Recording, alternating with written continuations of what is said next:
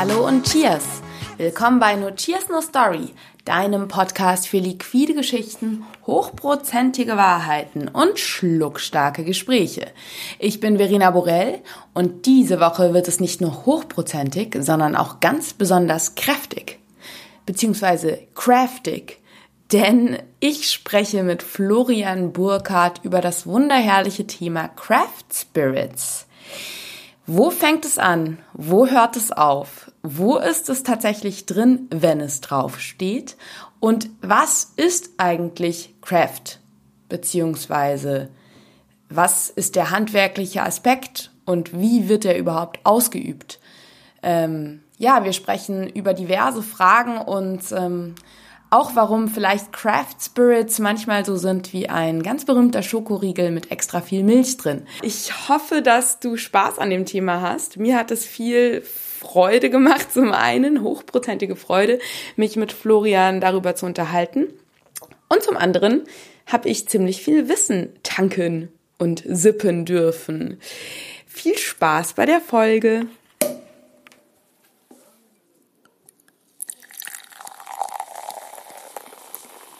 Lieber Florian, es ist wunderschön, dass ähm, du dir die Zeit nimmst, nach Feierabend ähm, mit mir über das Thema Craft Spirits zu sprechen. Herzlich willkommen im Notiers No Story Podcast. Ja, danke und erstmal Cheers. Ich freue mich, dass ich mit dir ein bisschen über Craft Spirits quatschen darf und vor allem darüber, was es damit auf sich hat und wo vielleicht auch der Begriff raus entsteht und wo er herkommt und was er bedeuten könnte. Genau. Äh, schön diese Konjunktive, die du verwendest. Ähm, bevor wir ganz in äh, Media Res gehen und uns in die äh, Craft Spirits Flaschen stürzen, magst du einmal ähm, dich vorstellen, wer du bist, für alle, die jetzt äh, dich nicht persönlich kennen oder noch nichts von dir gehört haben? Naja, also was ich mache, ich komme eigentlich aus der Brauerei, also schreibe gerade meine Bachelorarbeit in Brau- und Getränketechnik, also in der Produktion dieser ganzen Geschichten, beschäftige mich aber eigentlich schon länger mit Whisky, Rum und anderen Spirituosen, als ich mich mit Bier befasse, weil ich damals sehr, sehr früh über ähm, einen guten Freund mit 18 schon in diese Szene reingerutscht bin. Eigentlich länger Whisky und äh, Rum getrunken, als ich Bier trinke. Mein erstes bewusstes Bier habe ich nämlich erst mit 20 getrunken. Gut, dass du das sagst, weil wenn du jetzt, ähm, wenn der, der normale Hörer das so hört, naja, sein erstes Bier trinkt man mit 16, wann hat der Florian dann mit Schnaps angefangen? Mit 12. Nein, Schmarrn. Nee, ähm, das heißt, dass du quasi wirklich da mit Leidenschaft bei den Spirituosen auch ähm, dabei bist. Und ähm, Genau, also ich habe das ich habe das vier Jahre nur hobbymäßig gemacht, hatte da meinen Spaß dran, habe irgendwann äh, gemerkt, dass es Leute gibt, die Spaß daran haben, wenn ich hinter ihrem Stand auf Messen auftauche oder so, die auch gemerkt haben, dass ich da offensichtlich mich etwas tiefer damit beschäftigt habe und habe mich dann selbstständig gemacht in dem Bereich. Und äh, jetzt seit Anfang Oktober bin ich tatsächlich auch äh, von der Anstellung her in diesem Bereich äh, untergekommen und arbeite für einen Spirituosenimporteur. Das ist vielleicht auch noch ganz schön zu sagen für dich als Hörer. Es kam ja auch vor einiger Zeit eine Podcast-Episode zum neuen Barkonzept von Lukas Motesik und Alex Recknagel ähm, raus. Und da hast du ja auch, ähm, meine ich, stark am Spirituosenportfolio mitwirken dürfen, richtig? Genau, und da war ich auch ein bisschen beteiligt, auch wenn man es nicht merkt oder sieht, ähm, außer dass man jetzt das Resultat von etwa 125 bis 130 Flaschen sieht, ähm, deren Zusammenstellung beziehungsweise deren Auswahl eben äh, von mir gekommen ist, wo der Lukas Mutesik auf mich zugegangen ist, gesagt hat, hey, als alter Stammgast seiner C4 Bar, äh, wir kennen uns jetzt so lang, hast du nicht mal Lust, eine Bar auszustatten? Super cool. Schulungen dazu zu machen. Und daraus ist eine Auswahl entstanden, die es so eben nicht gibt, mit vielen kleinen Highlights ähm, und nicht eine Auswahl, die darauf abzielt, möglichst groß und möglichst ähm, pompös daherzukommen, sondern die viele kleine Schätze enthält und das Ziel hat auch für den kleinen Geldbeutel in einer Hotelbar wirklich spannende Sachen anzubieten. Ach, mega schön. Ähm, für dich als Hörer den Link zu der Podcast-Episode über die Ori Bar, von der wir hier gerade sprechen, die findest du, den findest du in den Show Notes. Da kannst du das nochmal nachhören. Genau. Nun gut, ähm, gehen wir direkt mal ins Thema Craft Spirits. Das Thema Craft Spirits ist mir halt man, man kommt ja nicht umhin, dass es einem immer über den Weg läuft und ich würde gerne die, äh, die Craft ähm, Biere jetzt rauslassen, weil ich glaube, das ist nochmal eine Welt für sich. Ich würde mich gerne wirklich auf die Spirits, also auf die Spirituosen konzentrieren. Und vielleicht fangen wir direkt mal an. Du hast es ja schon so schön angeteased. Ähm, Craft, dieser Ausdruck. Wo fängt es an? Wo hört es auf?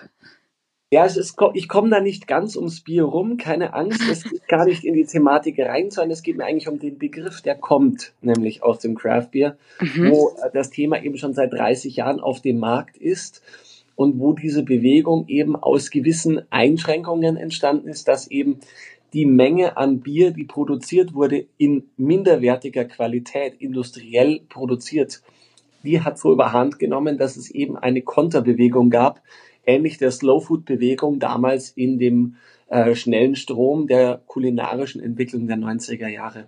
Mhm.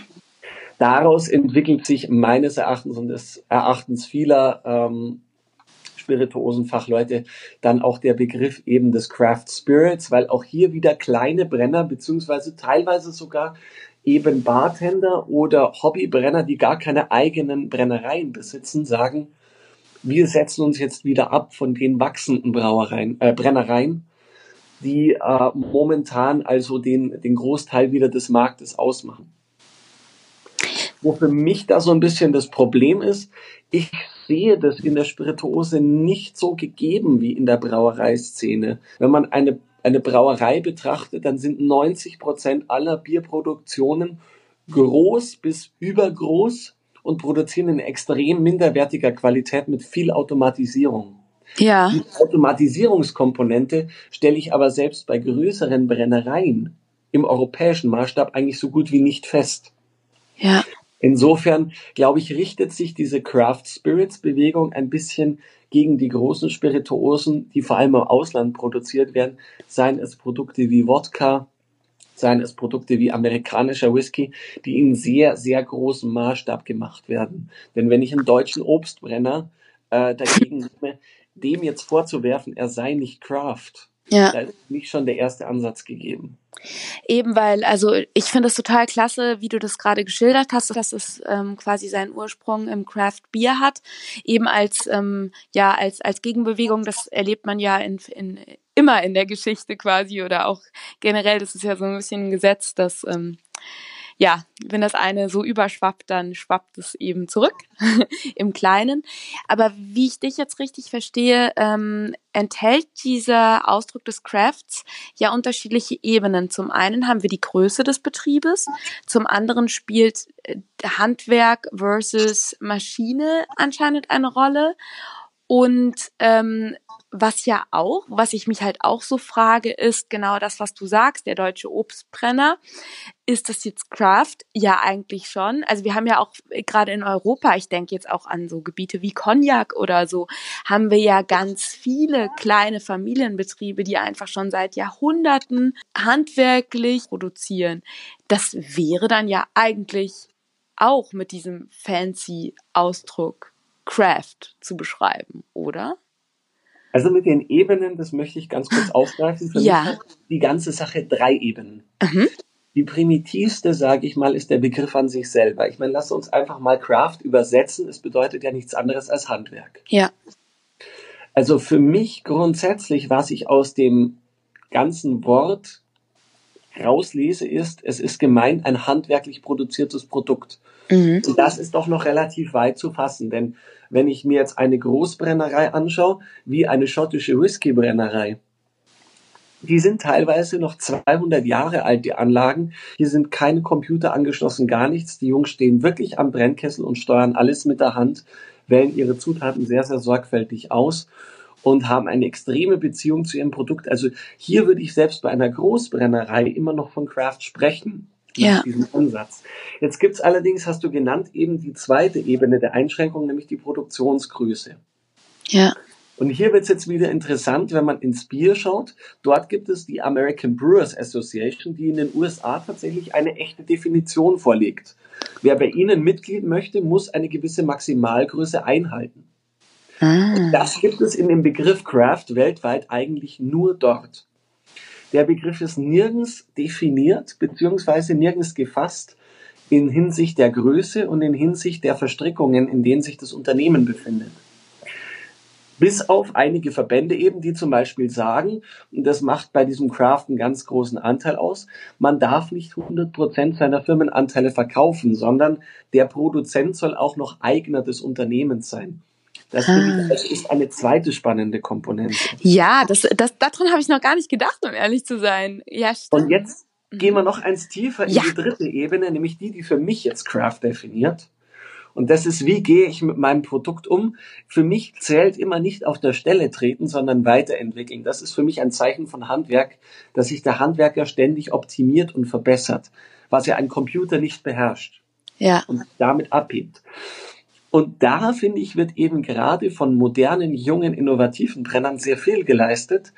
Denn gerade in der Spirituosenbranche ist der Trend jetzt eben da, wie früher auch im Bier, möglichst günstig zu produzieren, weil der Markt gut ist und es eh aus den Händen gerissen wird. Und viele Brenner zum Beispiel, lass uns das Beispiel Gin nehmen, stellen ihre Basis, also ihren Ethanol, indem sie die Botanicals mazerieren, einlegen, mhm. Auf einen billigen Ethanol um. Zum Beispiel sehr, sehr billig einzukaufen sind äh, Alkohol, alkoholische Destillate aus äh, Melasse, also aus Zucker, äh, Zuckerproduktionsabfällen. Ja. Die sind eigentlich nur für großindustriellen Sprit üblich gewesen, werden aber mittlerweile auch von bekannten kleinen deutschen Brennereien verwendet. Ui. Und da gibt es eben ganz viele Brenner, die sagen, ich mache hier jetzt den Kontrapunkt und produziere wieder mit extra hochwertigen Rohprodukten. Oder ich wähle beim Gin meinen Wacholder speziell aus. Ich kenne zum Beispiel einige Brenner, unter anderem gute Freunde aus Hamburg, die gesagt haben, wir haben 50 verschiedene Länder den Wacholder durchprobiert, bis wir einen gefunden haben, der uns getaugt hat. Krass. Das ist für mich Craft. Ja, I see your point. Eben, und genau das ist ja auch so ein bisschen dieses, wo ich so ein bisschen ketzerisch, ketz, ketzerisch behauptet habe, so Craft kann sich ja auch irgendwo jeder schimpfen und nennen, ähm, weil so der, der, der nicht so kundige ähm, Käufer äh, findet das halt total sexy, wenn ein Craft auf der Flasche steht.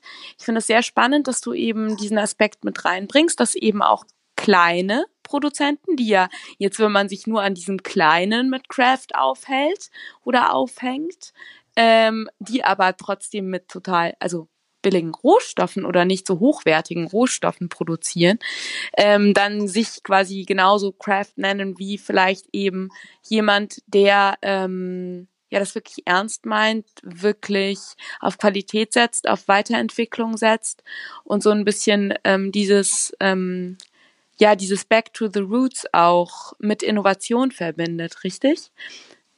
Ja, also es wirkt dem entgegen, was ich in den letzten zwei, drei Jahren eben feststelle, dass die ersten Beispiel bleiben wir beim Gin, die ersten Gin-Marken aus Deutschland jetzt international berühmt werden, neben mhm. den großen Vorbildern aus England. Und ähm, man aber plötzlich merkt, jetzt müssen diese Produkte auf Masse gemacht werden, beziehungsweise die, der Absatz steigt, das Geschäft wird lukrativ. Und im Gegen dessen, dass sich diese Brennereien trotz ihrer hohen Preise, weil sie sich ja als Craft bezeichnen, weiterentwickeln, gehen sie eben den Schritt hin zur billigen Produktion und schrauben beispielsweise beim Gin die Qualität des Grundalkohols runter. Das ist ein ganz prominentes äh, Problem, was wir vor kurzem in Deutschland auch ähm, sensorisch sehr eindrucksvoll äh, bemerkt haben.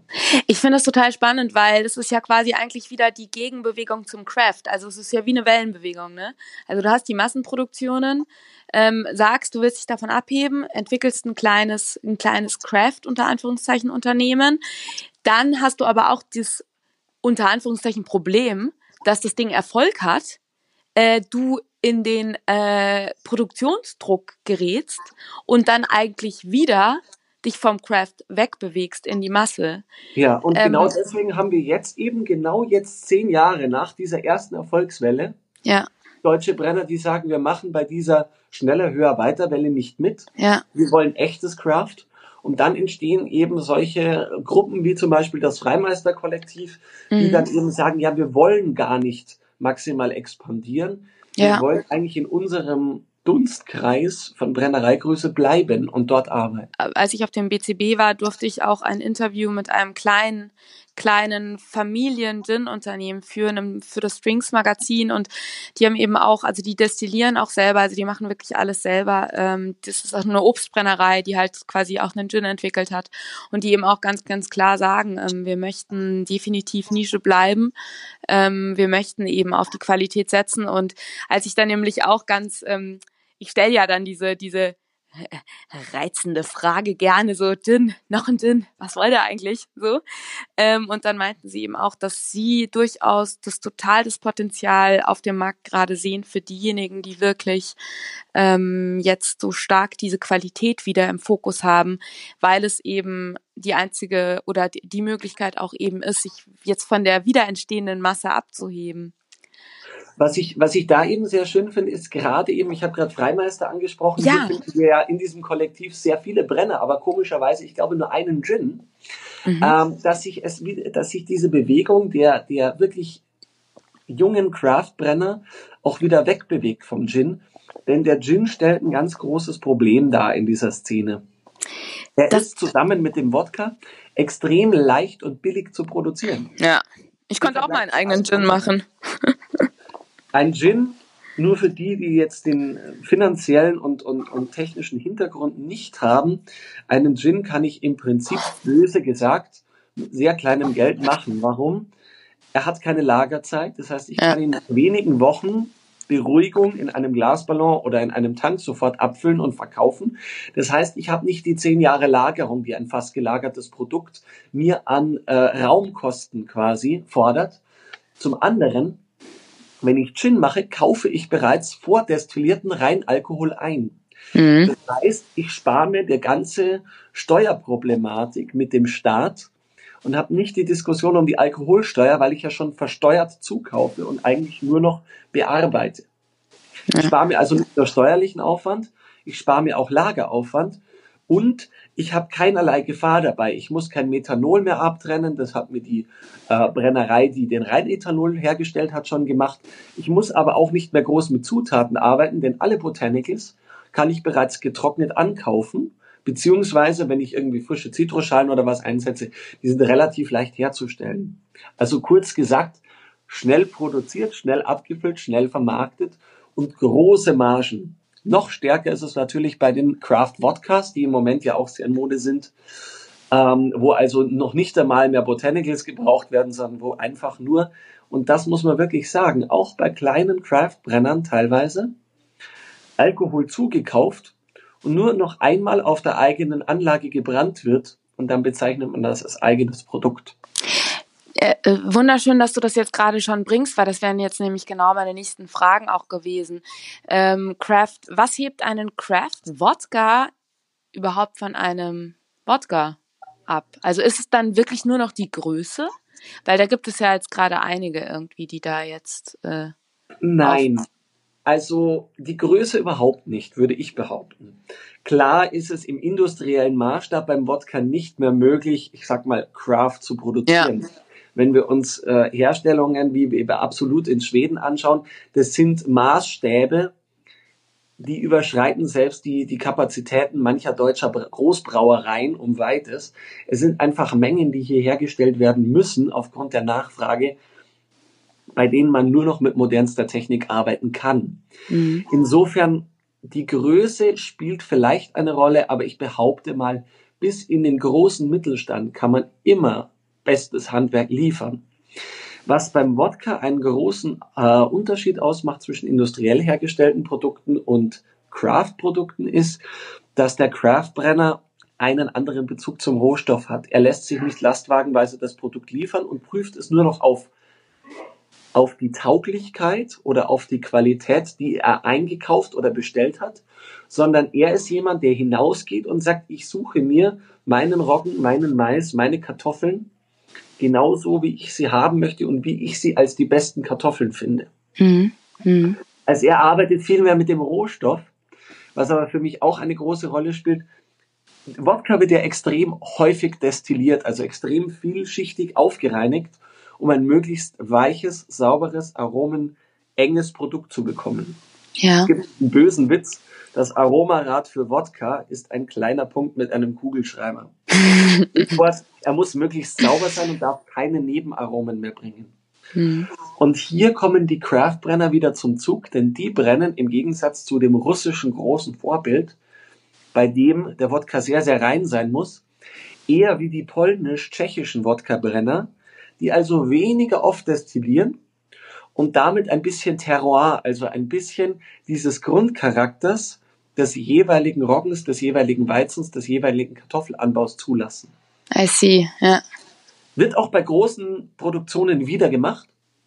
Es gibt seit einigen, äh, seit einiger Zeit jetzt eine Auflage zum Beispiel von Belvedere Wodka aus Polen, die sagen, wir füllen nicht nur den normalen Wodka ab, sondern wir bauen unser Getreide in zwei Regionen an und füllen auch beide Regionen als eigenes Destillat.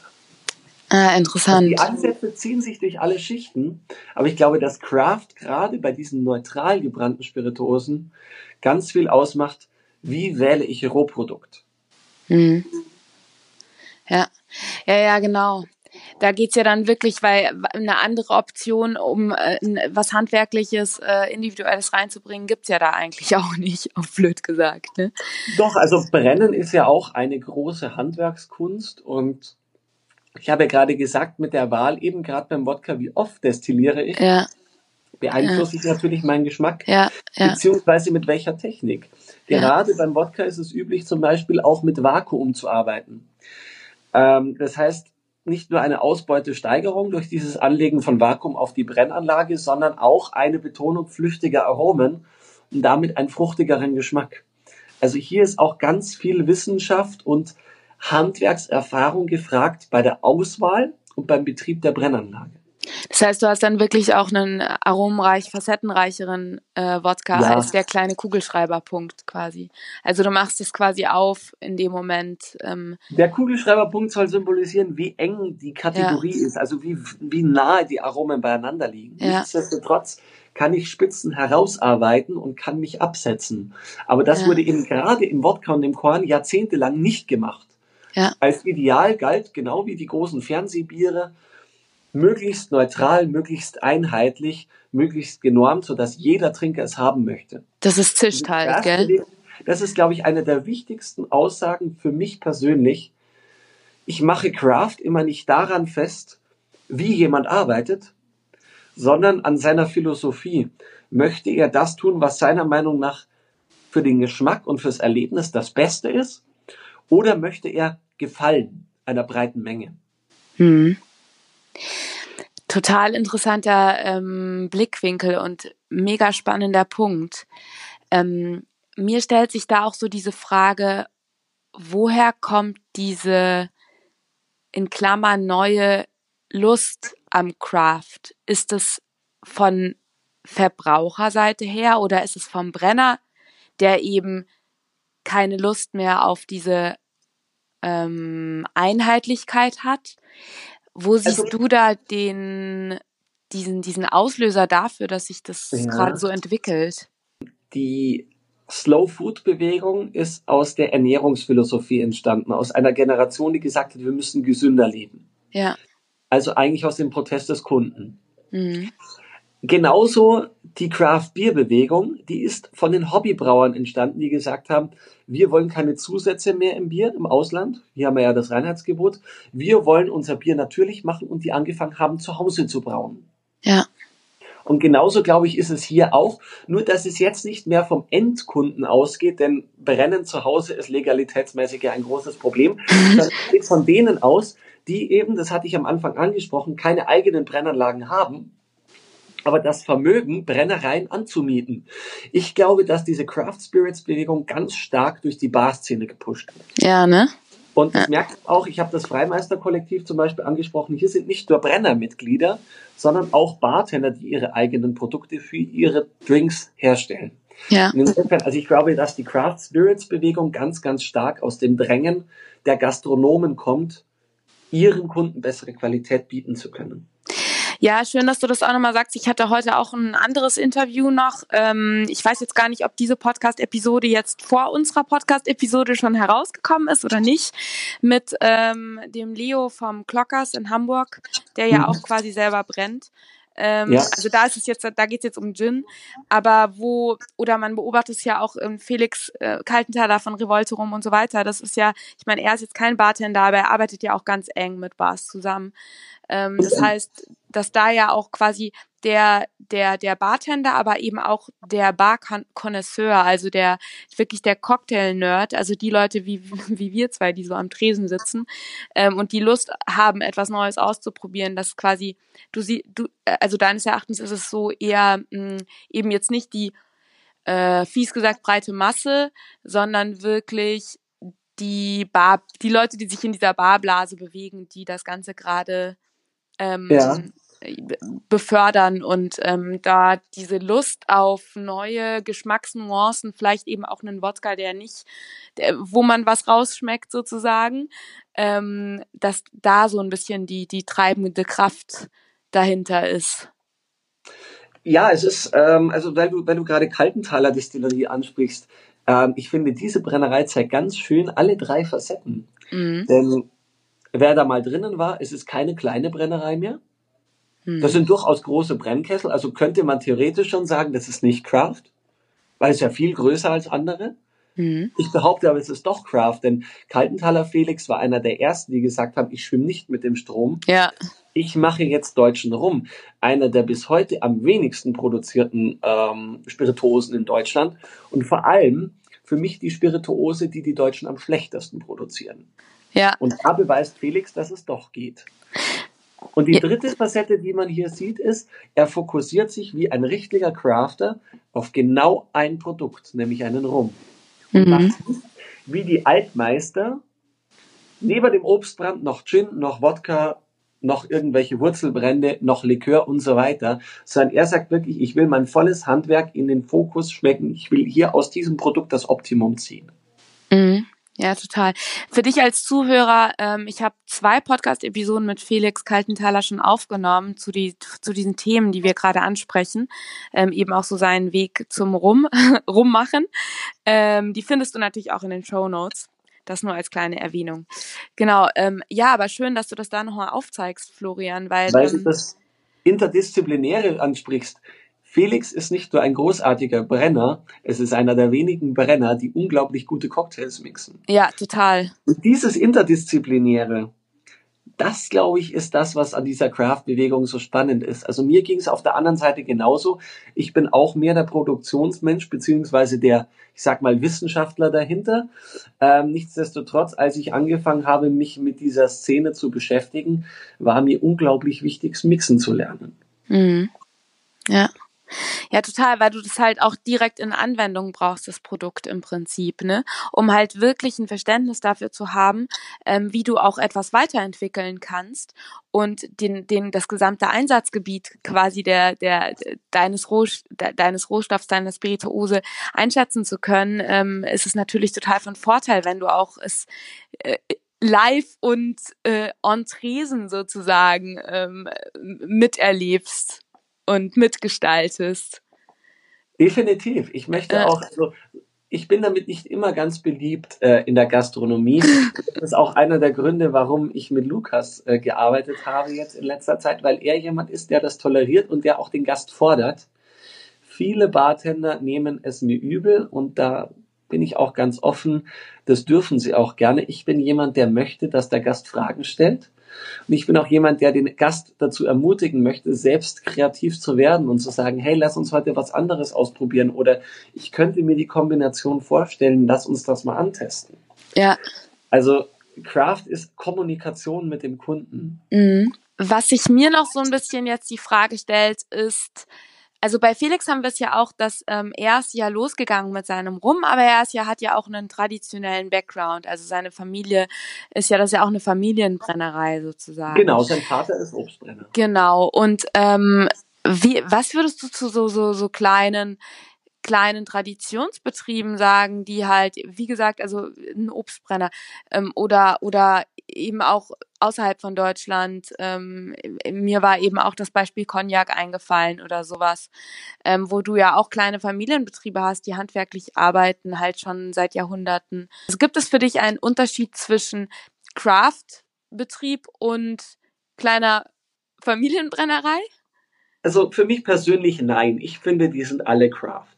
Ja. Müsste ich aber diesen Begriff jetzt eben wieder fassen in eine gewisse Differenzierung, ähm, dann wäre ich hier ganz schnell wieder bei dieser Entwicklungsfrage und bei der Frage, wie sehr setze ich mich für die Qualität meines Produkts ein. Mhm. Von diesen Kleinbrennern, gerade im Obstbrandbereich, gibt es ganz viele, die stammen aus der Landwirtschaft oder die haben eben ein Brennrecht, weil sie Obstanbau haben. Und die brennen oftmals nach dem Motto, ich verbrenne mein Obst, weil es sonst schlecht wird. Oder ich verbrenne mein Obst, weil es halt da ist und weil wir das immer schon so gemacht haben. Mhm. Es gibt jetzt Leute, die sagen, ich entwickle dieses Destillat weiter. Ich möchte an der Stelle jemand nennen, der leider seine Brennerei aufgibt. Äh, nämlich den Christoph Keller von der Stählemühle. Von ja, ja. Ähm, Erfinder auch eines ganz berühmten Produkts, das wir alle kennen, ähm, dem Monkey 47 Gin, genau. Und ähm, er hat äh, zum Beispiel, was er getan hat, ist, er hat nicht eben gesagt, ich bin Obstbrenner, ich verbrenne jetzt mein Obst, das ich habe, zu Williamsbirnenbrand, zu ähm, Apfelbrand, zu Kirschbrand und so weiter, sondern er ist teilweise so weit gegangen, dass er verschiedene Apfelsorten, die er angebaut hat, verschiedene. Orangensorten, die er angebaut hat, verbrannt hat. Und wir hatten zeitweise drei verschiedene Orangengeiste von ihm. Wir hatten zeitweise fünf verschiedene Apfelbrände, weil er gesagt hat, wenn die Apfelsorten unterschiedlich sind, dann kann ich doch als Handwerker jede Charakteristik einzeln herausarbeiten. Ja. Also ich finde, man muss hier wieder differenzieren. Entwickelt der jeweilige Brenner handwerklich sich weiter oder tut er nur das, was die vorherige Generation schon getan hat in einer gewissen Gleichgültigkeit oder mit einem gewissen Ziel, ja, ich muss dieses Produkt erzeugen, weil es üblich ist oder weil ich sonst etwas verwerfe. Finde ich einen total tollen Aspekt und ähm, für mich ist das eigentlich gerade so, dass ähm, um, um wirklich festzustellen, wie handwerklich ein Produkt ist, als Endverbraucher muss man sich im Prinzip mit dieser Spirituose, mit seiner Herstellung und mit dem Produzenten ähm, relativ tiefgehend auseinandersetzen, um wenn einem wirklich wichtig ist, dass man sagt, okay, ich möchte wirklich ein handwerklich hergestelltes, qualitativ hochwertiges Produkt haben, wofür ich auch gewillt bin, diesen hohen Preis, der ja meistens mit der Aufschrift Craft einhergeht, zu zahlen. Also das heißt, dass ich da eigentlich, wenn ich wirklich, ähm, wenn es mir wirklich wichtig ist, was ich im Glas habe und nicht nur irgendwie ein fancy mit einer fancy Flasche vor meinen Freunden prahlen will oder es mir relativ egal ist, ähm, dann muss ich wirklich dem Ganzen etwas Aufmerksamkeit und Zeit entgegenbringen und mit einer Neugier rangehen. Woher kommt's? Und ähm, wie definiert sich in diesem Moment dieser Ausdruck Craft oder wo ist die Rechtfertigung dessen? Genau, und vielleicht auch die Orientierung, gerade wenn man Produkte macht, die schon da sind, die Orientierung daran, was ist aus Tradition gewachsen oder mhm. vor allem, was macht eine Spirituose aus? Ich habe vor kurzem ein Gespräch gehabt mit einem deutschen Brenner, der mir gesagt hat, ja, er macht jetzt dann auch rum. Das ist etwas, was mich schon sehr vorsichtig und hellhörig werden lässt.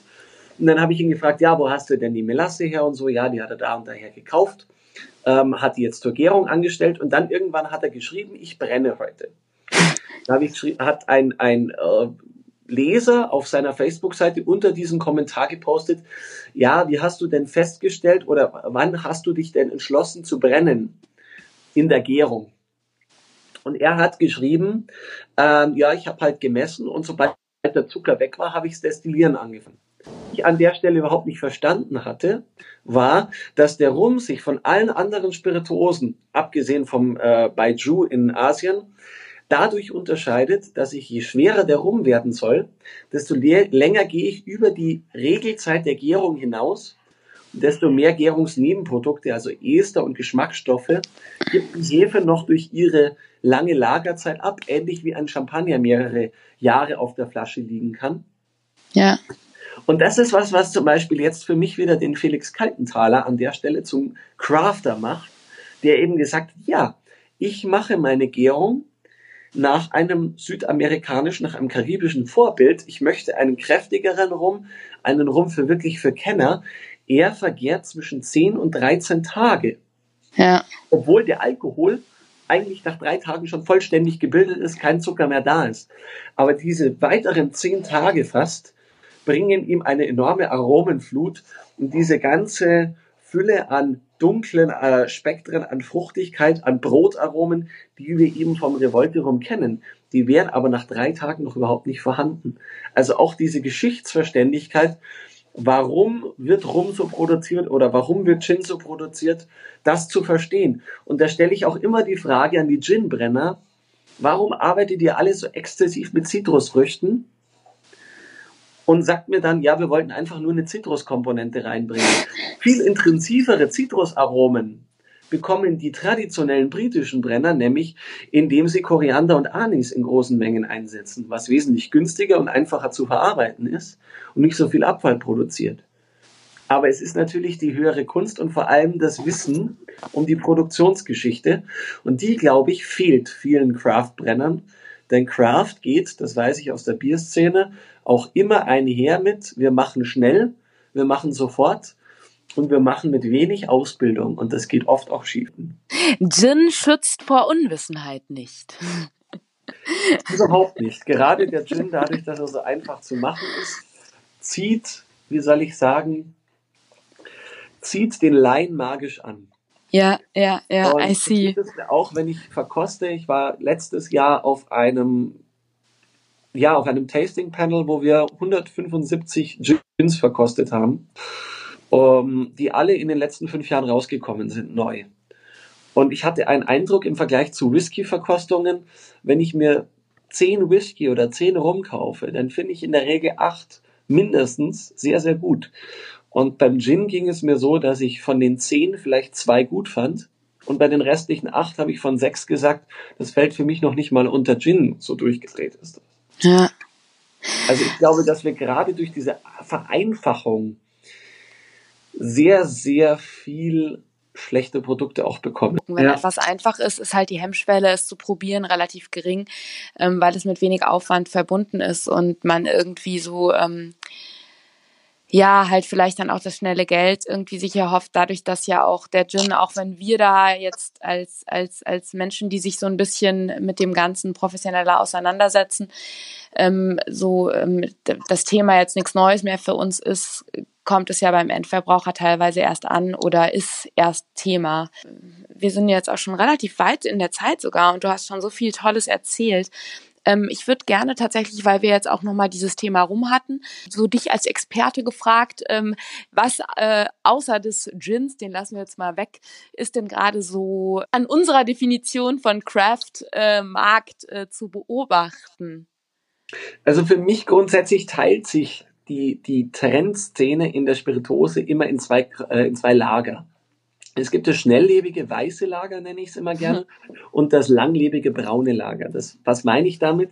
Es gibt immer drei Spirituosen, die sich eigentlich seit fast einem Jahrhundert so alle 10, 15 Jahre die Klinke in die Hand geben aber keine richtigen Hypes erleben, sondern einen langsamen Anstieg des Trends und einen langsamen Abfall. Das sind Whisky, das ist Rum. Weinbrand, also Brandy, mhm. Cognac, Armagnac und so weiter und das ist der Rum. Ja. Und äh, deswegen sehe ich gerade in den fast gelagerten oder in den traditionell braunen Spirituosen, auch wenn manche Rums weiß sind, den Rum wirklich als den nächsten Trend in dieser Kategorie, weil der eben auch dort, wo er herkommt, in der, äh, in der Karibik, gerade dem Whisky die Klinke so ein bisschen abnimmt. Der Grund, der Whisky wird unfassbar teuer und viele Whisky-Trinker beziehungsweise viele generelle ähm, europäische Konsumenten, die gerne eben hochwertige Spirituosen trinken, wandern vom Whisky-Trinken ein bisschen zum Rumtrinken ab. Die andere Gruppe ist wesentlich größer, die traditionell weiß gelagerten Spirituosen, also die Obstbrände, der Gin, äh, der Tequila, Mezcal, ähm, andere Brände wie Wodka, wie deutscher Korn, wie Doppelwacholder und so. Ähm, die geben sich immer sehr schnell die Klinke in die Hand. Und hier sind die Trends genauso schnelllebig wie die Produktion. Das haben wir nicht nur am Gin gemerkt, der wirklich, also wenn wir die deutsche Brennerszene anschauen, die äh, Gin-Brennereien in Deutschland haben sich in den letzten fünf Jahren ja fast ver achtfacht. Ähm, genauso schnell, glaube ich, kann diese Szene auch wieder zusammenbrechen. Und hier in dieser schnelllebigeren Kategorie sehe ich den Trend in den USA ganz klar, da wo er auch schon beginnt, ähm, bei den Agavenbränden. Ich glaube aber nicht, dass das nach Deutschland schwappt. Der nächste Trend für mich in Deutschland ist ganz klar die Regionalität. Ich sehe solche Produkte im Kommen wie den Korn, beziehungsweise ähm, in den Niederlanden, in Belgien, ähm, den Korenwein und den Genever. Ach, cool. des alten wodka -Trends. Ich mache mit der Miriam Hendricks ganz bald eine Podcast-Episode zu Geneva. Schön, ja, schön. Ja, ja, das kommt, also lieber Hörer, da kannst du dich drauf freuen. Yes. Das kommt am äh, Anfang Dezember kommt es raus. Ja. Und der Gin, glaube ich, wird abgelöst von traditionellen Kräuterbränden, sei es Doppelwacholder, der ja durch Eversbusch vor kurzem ganz stark wieder in die norddeutsche yes. eingebraten ist. Aber ich habe auch schon gehört, in Bayern fangen die ersten wirklich auch bekannten Craftbrenner an, jetzt ähm, Kümmel zu machen. Mhm. Das ist auch was, wo ich sage, Helbings zum Beispiel wird in der Barszene wieder ganz, ganz stark als Shot pur ausgeschenkt. Diese Traditionskümmel, glaube ich, können ganz, ganz viel Einfluss auf die deutsche Brennerszene haben und ähm, hier einen neuen Gin-Hype ablösen vielleicht, auch mit dem Aquavit aus ja. Norwegen, der mhm. ja hier in Deutschland marketingmäßig sehr gepusht wird. Das wollte ich gerade sagen. Wir haben ja auch den Aquavit, der ja auch in diese in dieses Lager, ähm, also in das in das botanische Lager schlägt ja. quasi. Würdest du sagen, ähm, weil du den, weil du gerade auch ähm, das so schön erörtert hast, hast mit den Trends, finde ich total aufschlussreich, ja. auch mit dem langlebig und kurzlebig. Ähm, da könnte man jetzt natürlich nochmal eine ganz eigene ähm, seine ganz eigene philosophische Podcast-Episode zumachen, warum es so ist und warum es so ist.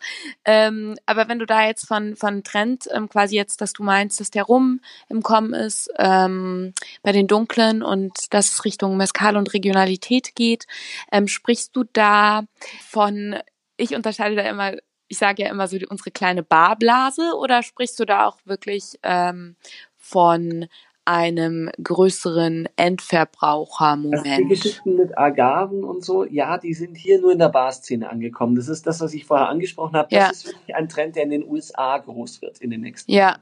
Ja. ja. Nicht in Deutschland, weil ich glaube, dass der europäische Konsument nach wie vor mit rauchigen äh, Destillaten weniger anfangen kann. Das wird immer eine Liebhabernische bleiben, ähnlich wie rauchiger Whisky. Hier sehe ich, wie gesagt, ganz klar die Regionalität Deutschland. Mhm und diese Produkte eben, die hier traditionsgewachsen sind, die wieder kommen. Man merkt es umgekehrt auch nicht nur, dass eben jetzt Brenner aus ganz Deutschland anfangen, zum Beispiel den Hamburger Kümmel zu kopieren oder Produkte aus den Brennerei äh, traditionsreichen Ländern Benelux, äh, beziehungsweise die Tradition des Wodkas aus Osteuropa, sondern auch umgekehrt welche Leute jetzt ins Craft-Destillieren einsteigen, die ursprünglich bekannte große Matadore waren.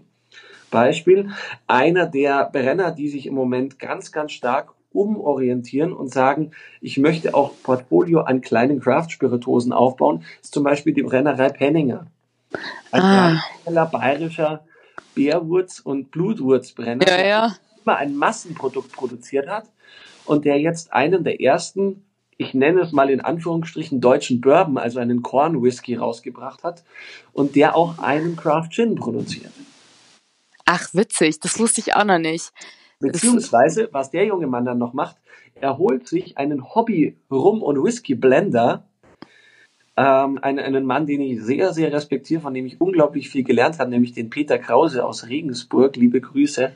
Ähm, der ist eigentlich Deutschlehrer, aber einer der versiertesten und altgedientesten europäischen Whisky-Sammler und ja. kennst unglaublich gut mit Verkostung und Blending aus. Und die beiden haben zusammen auch angefangen, Rums zu blenden. Und einer dieser Rum ist tatsächlich auch abgefüllt. Ein Großbrenner ja, ja. und ein Sammler. Und der Sammler und der Großbrenner inspirieren sich gegenseitig handwerklich zu arbeiten. Der eine liefert sein, seinen Hintergrund und sagt, hey, lass uns rummachen, rumblenden. In Deutschland hat vor 100 Jahren mal jemand gemacht, aber macht nicht mehr wirklich irgendjemand hier. Aber lass uns gleichzeitig mit der guten Basis aus Südamerika arbeiten.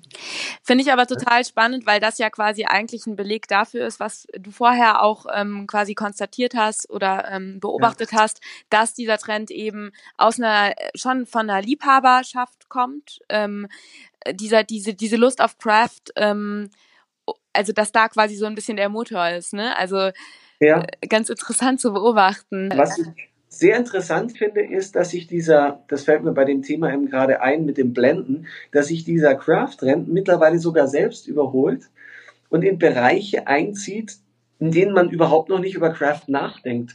Äh, Beispiel eben Blending. Es gibt mittlerweile auch ganz viele Craft Blender, kleine unabhängige Abfüller, die, obwohl sie eigentlich Single Cask Whisky vertreiben, zum Beispiel Blended Whiskys herstellen in höherer Qualität, als wir es gewöhnt sind.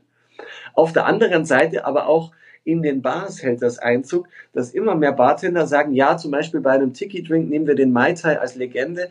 Mir reicht mein Rum, den ich kaufen kann, nicht mehr aus. Ich möchte noch näher an das Original kommen und dann fangen die an, fünf, sechs Rums einzukaufen und machen sich ihren eigenen Blend.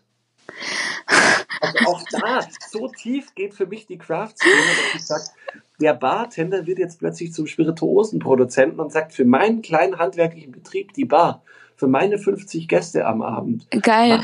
eine eigene Spirituose. Wer macht denn das? Mit dem ähm, geblendeten ähm, also Rum. Wer für ein Maizeit zum Beispiel einen eigenen Rumblend aus drei Rums hat, das ist eine Tiki-Bar, ganz klar. Ähm, und zwar die Blume von Hawaii in Nürnberg. Ah, okay. Ja, geil. Äh, sowas. Beziehungsweise, also ich kenne viele, die das tun, aber auch ein sehr prominentes Beispiel, das auch schon im Fernsehen war, äh, war zum Beispiel der Marian Beke von der Gibson Bar in London, der einen Cocktail auf der Karte hatte mit ähm, Sherry und der gesagt hat, mir sind die Sherrys, die heute auf dem Markt sind, alle nicht rund genug. Ich vermähle jetzt drei Sherrys nur für diesen Drink und mache mir quasi meinen eigenen Cream Sherry, der von der Südsee ja genau auf meinen Drink zugeschnitten ist. Ach cool. Ähm, also ich habe das Gefühl, wir haben das Thema jetzt ganz gut ähm, rund dargestellt. Oder wie siehst du das? Möchtest du, liegt dir noch etwas ähm, auf dem Herzen oder auf der Zunge, was noch unbedingt der Hörer ähm, mitnehmen soll? Oder meinst du, wir haben das jetzt ganz gut abgeklopft? Ich denke, wir haben das sehr, sehr gut abgeklopft. Ich denke, viel tiefer sollten wir auch nicht gehen. Klar könnte man da jetzt noch Stunden erzählen, aber das würde, denke ich, auch zu viel und zu ja. weit gehen. Ja. Was ich vielleicht abschließend sagen möchte, ist, macht euch eure eigene Definition von Craft. Seid kritisch, schaut darauf als Konsumenten, wie stellt derjenige her, sprecht mit den Leuten. Ja. Das ist das große Problem. Was auf der Flasche steht, entspricht oftmals nicht der Realität, sondern ist ein Werbeslogan. Versucht selber rauszufinden, genau. die Leute. Geht auf Messen, sprecht mit den Herstellern. Dafür sind die Messen da. Äh, deswegen machen wir solche Veranstaltungen. Und ähm, seid vor allem eins, nämlich seid kritisch und überlegt euch immer, was steckt hinter einer Aussage. Ich möchte da nur ein ganz neutrales Beispiel aus der Speisemittelherstellung geben. Es gibt diesen berühmten Schokoriegel mit der Milchfüllung, wo ja immer wird, Satz, jetzt mit noch mehr guter Milch. Dann denke ich mir als Verbraucher, als mündiger Verbraucher, und das wünsche ich mir von einem Publikum, das Craft-Produkte kauft und Craft-Spirituosen trinkt, was bedeutet das eigentlich? Woraus wird Milchfüllung hergestellt? Aus Milchpulver. Effektiv bedeutet diese Werbung jetzt mit noch mehr billigem Milchpulver und noch weniger hochwertigem Kakao. Es verkaufen euch auch viele Brenner, Brauer und Winzer ihre Craft-Produkte. Insofern seid kritisch und schaut drauf, was sagt derjenige, was tut derjenige und besucht sie auch, wenn ihr die Möglichkeit habt. Das war ein wunderschönes Schlusswort, Florian. Ähm, ich finde es wunderschön, aus einer Craft-Episode mit einem Schokoriegel auszusteigen. Ähm, von daher vielen, vielen Dank. Wirklich von Herzen Dankeschön für diesen wertvollen Input. Und ich glaube, dass da jetzt jeder, ähm, selbst ähm, der ein oder andere Experte gerade echt richtig viel mitnehmen konnte. Danke, dass du dir die Zeit genommen hast, Florian. Ja, sehr gerne. Wie gesagt, das Dessert zum Schluss eben in Schokolade heute. Und äh, ich hoffe, dass ähm, ganz viele Leute Spaß damit haben, ähm, dass sie sich vielleicht auch ihre eigenen Gedanken machen und was davon lernen. Danke dir. Bitte, bitte.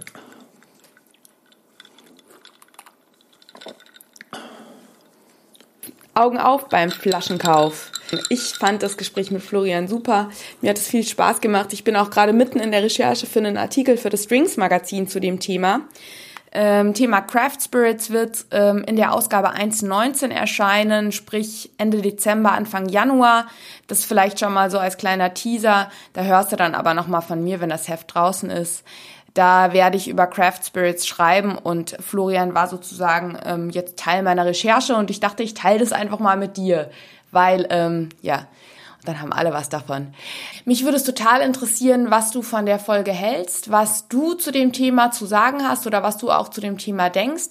Es ist ja durchaus eines, was vielleicht die ein oder andere Frage, aber auch die ein oder andere ähm, den ein oder anderen Widerspruch in dir jetzt hervorgerufen hat. Deswegen feel free. Also wir können da gerne auch drüber, wir können doch über alles reden, beziehungsweise über alles diskutieren feel free auch ähm, mal ein kleines Kommentar zu deinen Erfahrungen mit Craft oder zu deiner Meinung äh, mit Craft oder deinen Ansichten zu droppen. Und das kannst du sehr gerne ähm, unterhalb des Facebook-Postings oder unterhalb des Instagram-Postings, das zu dieser Podcast-Episode erscheint. Diese Möglichkeit nutzt ihr nämlich nicht so wirklich, da auch mal ein bisschen euren, eure, eure Meinung kundzutun. Ähm, kommentiert einfach, kostet nichts und alle haben was davon und vielleicht gibt's ja noch interessante Aspekte, die Florian jetzt nicht genannt hat. Das ist ja immer quasi die Interviewsituation, ist ja immer so ähm, auch mit begrenzter Zeit. Deswegen schau gerne in die Show Notes, da findest du die Links zu meinem Instagram-Account und zu meinem Facebook-Account.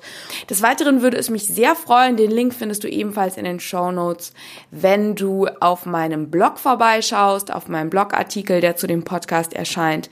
Da habe ich nochmal ein paar Sachen zusammengefasst. Und da findest du auch nochmal die Links zu Florians Kanälen Außerdem wäre es natürlich wunderherrlich, wenn du mir eine positive Bewertung bei iTunes hinterlässt. Dann wird dieser Podcast nämlich im Ranking leichter gefunden und mehr Barbegeisterte oder ähm, ja Mixologen, Bartender, Barfreunde, Cocktailnerds können an dem Wissen, das hier der ein oder andere Interviewgast ähm, vermittelt, etwas haben. Genau, die können daran teilhaben an diesem Wissen. Deswegen wäre es wunderschön, wenn du mir eine positive 5-Sterne-Bewertung hinterlässt. Geht auch ganz schnell ratzfatz und hilft wirklich weiter. Außerdem ist natürlich immer das Schönste, wenn du den Podcast persönlich weiterempfiehlst und das tollste Mittel, um keine Folge zu verpassen, ist diesen Podcast hier auf iTunes zu abonnieren. Wenn du es jetzt auf Soundcloud hörst, kannst du mir ja auch einfach folgen. Ich hoffe, du hattest jetzt Spaß. Ich hoffe, ähm, du bist ins inspiriert, kraftvoll inspiriert. Du hast jetzt ganz doll Lust, dich mit dem Thema auseinanderzusetzen. Ich werde jetzt direkt wieder in die Recherche abtauchen. Ähm, wenn ich den Podcast jetzt aufnehme, ist es Sonntag, strahlend blauer Himmel, aber ja, life is hard. Deswegen werde ich jetzt wieder meinen Blick auf den Laptop richten und für dich diese Episode fertig machen. Und ähm, ja, ich hoffe, wir hören uns dann nächste Woche wieder. Stay thirsty und cheers!